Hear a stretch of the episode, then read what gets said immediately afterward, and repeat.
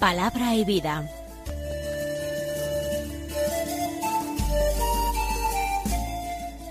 Con el padre Manuel Horta, desde Sevilla.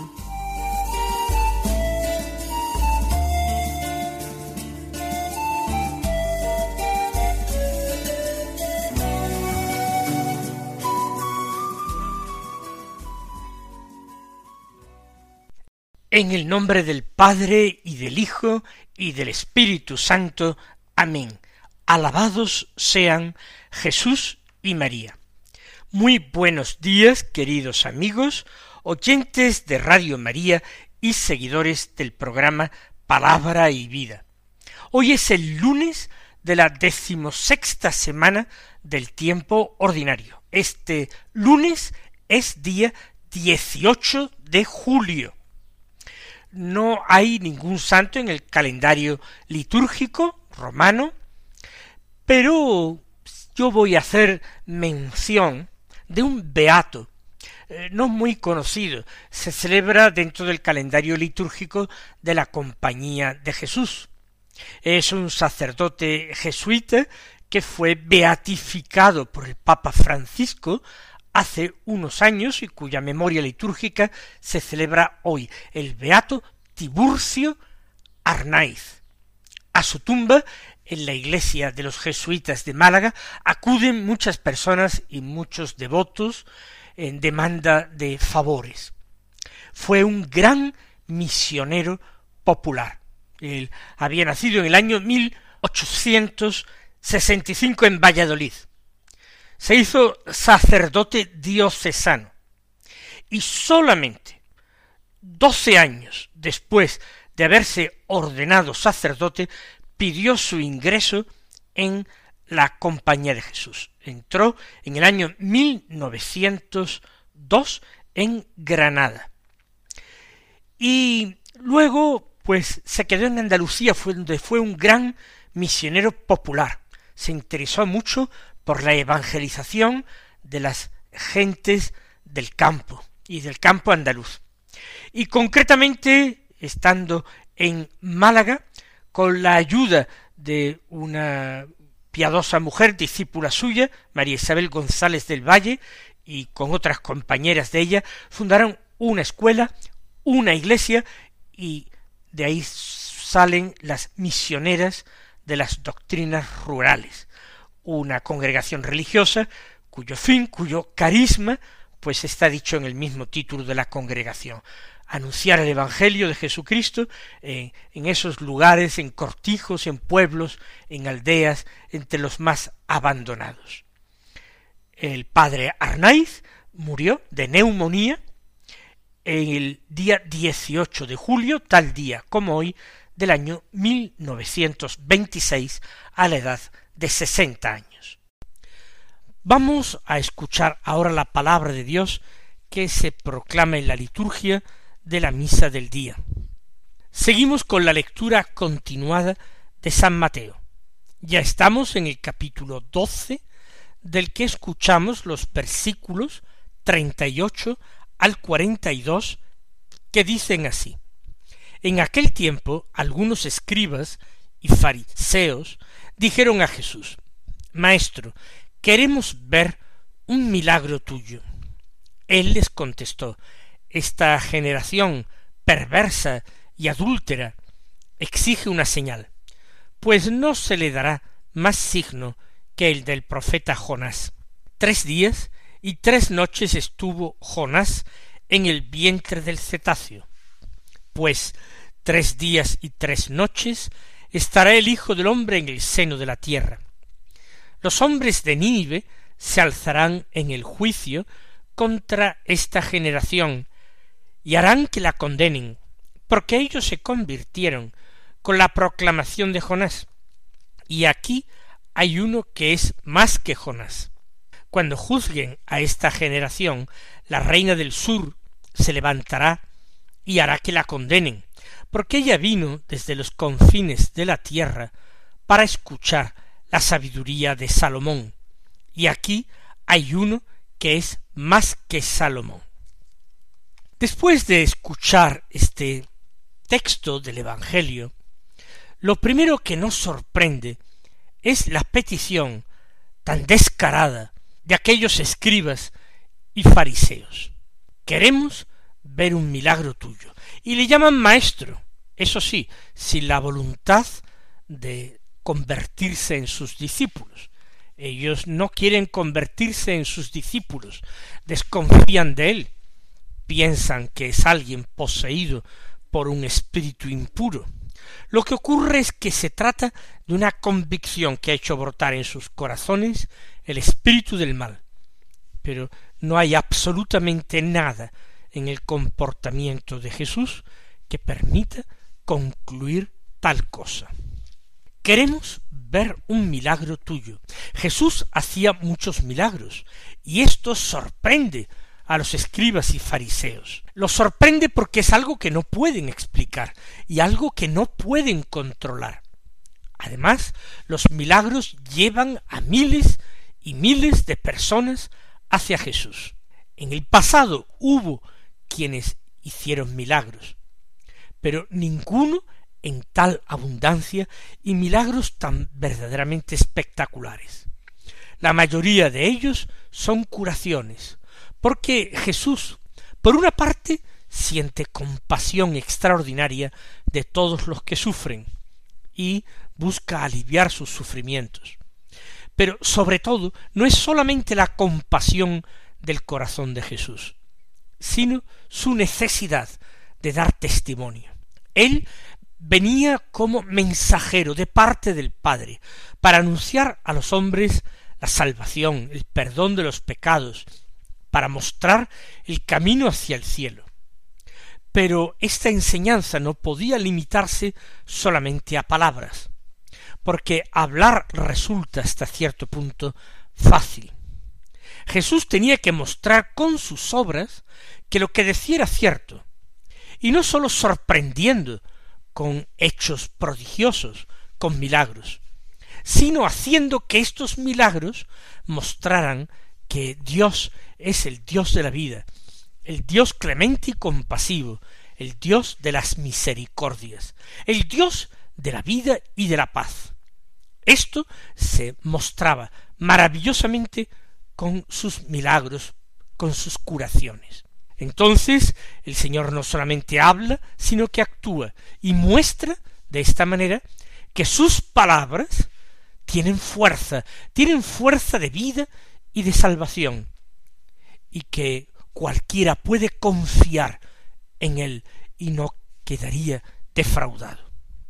Es, como digo, una actitud descarada, porque Jesús actúa solamente para socorrer y auxiliar a aquellas personas que sufrían y requerían su auxilio.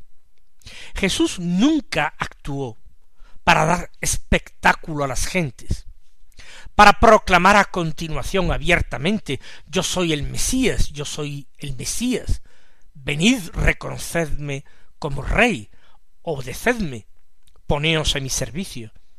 Jesús no hizo milagros con ese sentido, ni para esto. Y lo que están pidiendo ahora los fariseos es que efectivamente Jesús realice un milagro, muestre su poder, con un gesto que en principio no tendría por qué tener siquiera ninguna utilidad, sólo para satisfacer la necesidad que tienen ellos de juzgar de cerca eh, la vida de Jesús y las obras de Jesús. En primer lugar, nadie los había erigido a ellos en jueces. El único que tenía la plenitud del juicio en sus manos era Cristo Jesús, el Hijo amado del Padre, en quien el Padre había depositado la facultad, la capacidad de juzgar a los hombres. Ellos no tienen por qué juzgar a Jesús. Nadie los ha nombrado jueces de Jesús. Y además podrían acudir simplemente como discípulos del Señor. Y de esta manera, acercándose a Él, podrían contemplar algunas de estas obras. Pero ellos no están dispuestos a creer. Recuerden aquello que el Señor cuenta en otra ocasión en una parábola, la parábola del rico, del rico Epulón y el pobre Lázaro. Recuerden cómo Abraham, en la parábola, en el cielo, le dice al rico que se ha condenado que sus hermanos no se convertirían, no creerían, ni aunque un muerto fuera a visitarlos. La decisión de creer es algo totalmente personal y no se puede forzar con hechos exteriores. Por tanto, aquellos hombres, si Jesús hubiera hecho un milagro, hubieran encontrado mil y un motivos para impugnarlo, para tratar de desmontarlo. Desde luego no hubieran creído en absoluto en él. Por eso su petición es descarada y por supuesto no va a encontrar en Jesús aquiescencia. Al contrario, él les contestó, esta generación perversa y adúltera exige una señal, pero no se le dará más señal que la del profeta Jonás. Designa a la generación y con la generación se refiere a todos los hombres de su época, pero como yo ya he señalado en algunas otras ocasiones en que el Señor utiliza la misma expresión, son todas las generaciones las que están marcadas y designadas por el reproche de Jesús. Es una generación perversa, una generación que ha cambiado profundamente el orden de los valores, el orden de las cosas queridas por Dios. Una generación que ha empezado a considerar fines en sí mismos lo que no eran sino medios, y ha olvidado esos medios para alcanzar los fines, porque se ha acomodado en una vida sin compromiso, en una vida fácil y mediocre, porque falta la fe en esa generación. Por eso es una generación perversa y adúltera, adúltera por su falta de fidelidad a Dios, porque Dios en la Escritura se presenta y actúa como el esposo de Israel, y verdaderamente se trata de una esposa adúltera, Israel, que se va detrás de cualquier ídolo para adorarlo, olvidándose del esposo de su juventud, como gusta llamarse a sí mismo Dios en la Escritura. Pues bien, esta generación, que es malvada, que es perversa, una generación que no tiene fe, no se le dará otro signo que el del profeta Jonas, avisa el Señor. Jonas es un profeta del Antiguo Testamento que da nombre a uno de los libros, de los escritos, de los llamados profetas menores. Menores no por la poca importancia de sus oráculos, sino por la brevedad de los escritos que conservamos y están incluidos en la Biblia. No sabemos si este Jonás realizó exactamente aquellas cosas que se le atribuyen en su libro. Cierto que hubo un profeta Jonás que es mencionado en otros lugares de la escritura. Pero realmente la historia de la ida a Nínive, de la predicación de la conversión de Nínive, del pez que lo engulló, es histórica. Algunos piensan que se trata simplemente de una parábola, de una parábola veterotestamentaria. Sin embargo, Jesús habla de esta parábola, le atribuye importancia y la utiliza para hablar del misterio pascual. Dice tres días y tres noches estuvo Jonás en el vientre del cetáceo. Pues bien, tres días y tres noches estará el Hijo del hombre en el seno de la tierra. Ve el Señor una alegoría de su propia muerte sepultura y resurrección, el destino de Jonás que a petición propia pidió a los marineros que lo echasen al mar para que se calmara la tormenta. El Señor ve este mundo como un inmenso mar agitado, peligroso. Todos los hombres que surjan, surcan este mar van a perecer engullidos por la tempestad. Y Jesús como un nuevo Jonás, acepta voluntariamente ser sacrificado para que se salven los marineros. Jesús acepta la pasión. Es una pasión voluntariamente aceptada. ¿Por qué? Por la salvación de los hombres. Jonás es cae al mar y es engullido por un pez monstruoso. Pues bien, Jesús también en el mar de este mundo va a ser engullido por ese monstruo que asusta a los hombres desde el comienzo, que es la muerte. Él la acepta, él aceptará permanecer en el sepulcro unos días. Pero en la historia de Jonás, el profeta es arrojado por el pez monstruoso en la playa. De la misma manera Jesús está diciendo que permanecerá tres días y tres noches en el seno de la tierra, pero que al tercer día sería echado fuera de la muerte, sería arrojado en la orilla de la vida. Ese es el único signo que se les dará a los hombres y particularmente a los judíos que leían y estudiaban las sagradas escrituras y conocían perfectamente la historia de Jonás.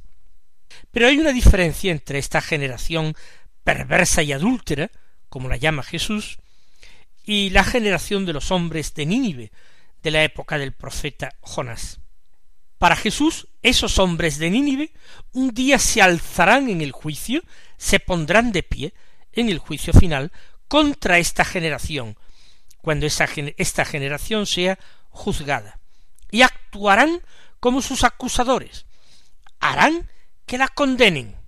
¿Por qué? Porque ellos se convirtieron, hicieron penitencia grande por la predicación de Jonás, un profeta, primero cobarde, después infiel, un profeta que anunció solamente la ruina irremisible de Nínive. Sin embargo, ellos quisieron darle a Dios una oportunidad de mostrar su misericordia y se pusieron a hacer penitencia. Se convirtieron con la predicación de un pequeño y triste profeta. Aquí, sin embargo, dice Jesús, hay uno que es más que Jonás. ¿Quién? Él mismo. La palabra definitiva del Padre, la culminación de toda la profecía. Ese es Jesús.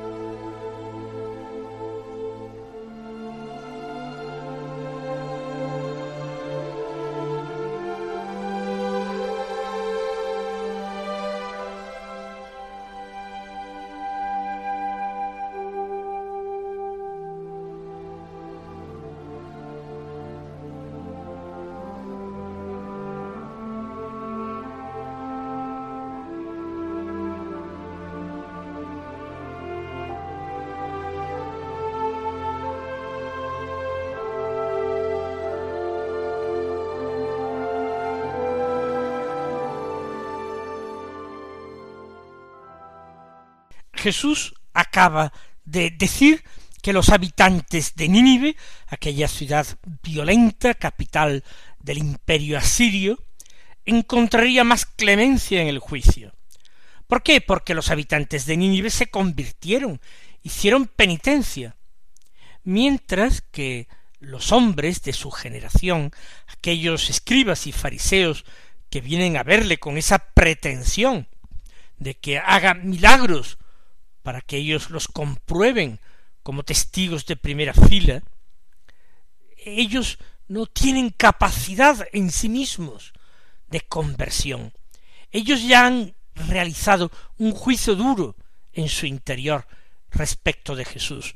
Ellos no han creído en Jesús, o lo que es lo mismo, no han creído a Dios, que acababa de enviar a su Mesías a los hombres para salvarlos. Por eso los hombres de Nínive serán los acusadores de los hombres de esta generación en el juicio final. Ellos se convirtieron, los hombres de esta generación, habiendo visto mucho más, habiendo escuchado la verdad de labios del mismo Mesías, sin embargo, no creyeron a Dios. Cuando Jesús es más que Jonás. Y sigue enseñando el Señor y pone otra comparación. Cuando juzguen a esta generación, la reina del sur se levantará y hará que la condenen.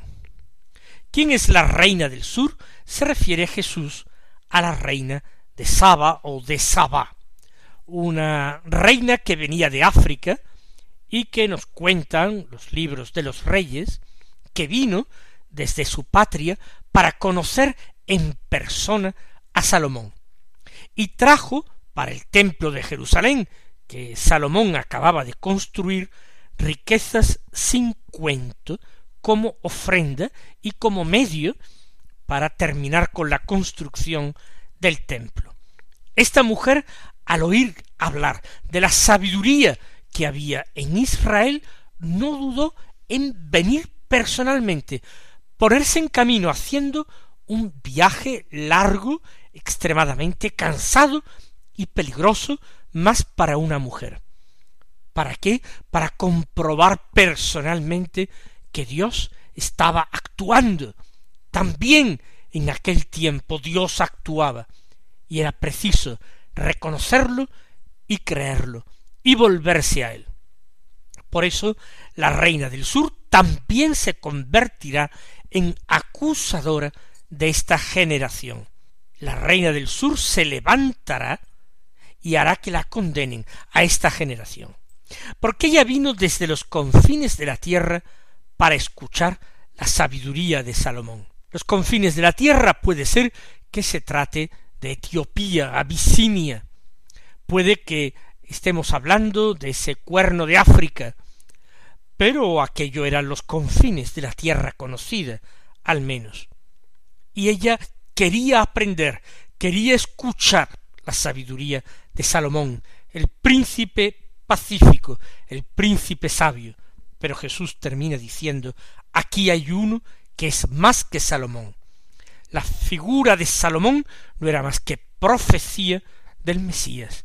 Salomón era el hijo de David, el constructor del templo, el príncipe de la paz, el hombre que tenía en sí la sabiduría de Dios, exactamente igual como Jesús, solo que en Jesús era plenamente verdad y en Salomón era anuncio o figura. Que el Señor os colme de bendiciones y hasta mañana si Dios quiere.